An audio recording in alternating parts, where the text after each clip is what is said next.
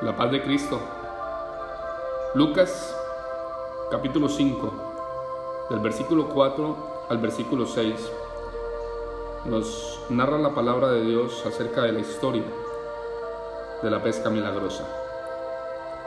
Y generalmente cuando reflexionamos en este texto, siempre nos enfocamos en aquella pesca milagrosa, en la fe de Pedro, en las palabras de nuestro Señor Jesús.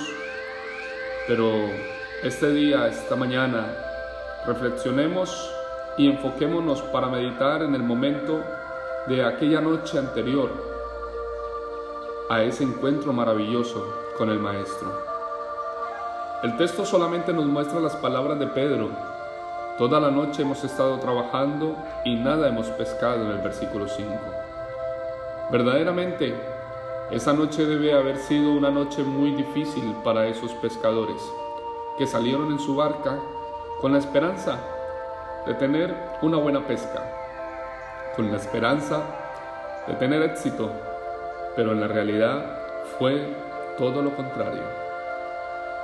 Pero no podemos negar que cada uno de nosotros alguna vez en la vida o quizás varias veces en la vida hemos pasado por tiempos muy similares a esa noche triste de Pedro y aquellos otros pescadores.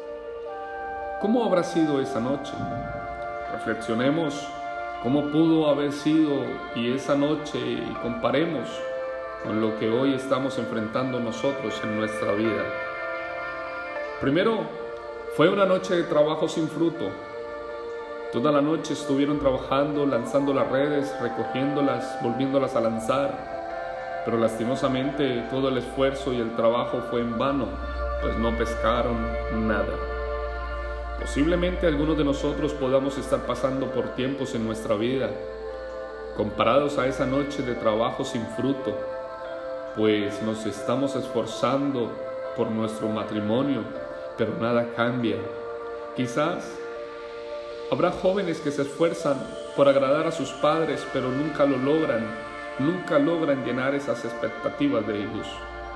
Solamente hay reproches, regaños, Posiblemente nos estamos esforzando para mejorar la economía de nuestra familia, pero aunque nos esforzamos, no hemos podido salir de las deudas.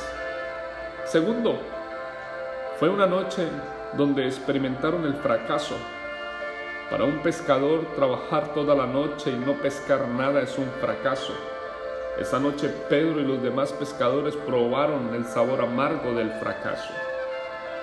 Quizás en nuestra vida también nosotros estamos experimentando esa noche de fracaso, pues las cosas no van como las planificamos. Posiblemente hemos experimentado un fracaso matrimonial o quizás una ruptura sentimental con alguien que amábamos y teníamos muchos planes para el futuro.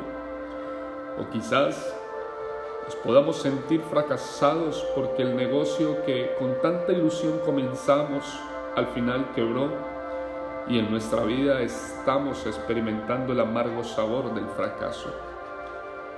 Tercero, fue una noche en la cual tuvieron pérdidas. Definitivamente, esos pescadores, para salir a pescar toda la noche, tuvieron que invertir con el objetivo de obtener ganancias con lo que pescaran en aquella noche.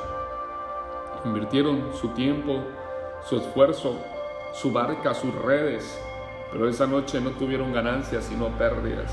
Posiblemente hoy en nuestra vida estamos viviendo esa noche de pérdidas. Pues quizás por más que luchamos perdimos nuestra casa, no pudimos pagar, quizás invertimos tiempo, amor, esfuerzo en una relación en la cual no nos valoraron, en la cual a la final se perdió muchas personas también invierten todo lo que tienen para lograr el sueño de emigrar a otro país, pero muchos no lo logran y pierden todo lo que invirtieron para hacer realidad ese sueño. Pero después de esa noche triste, amarga, por la mañana llegó Jesús y su vida cambió.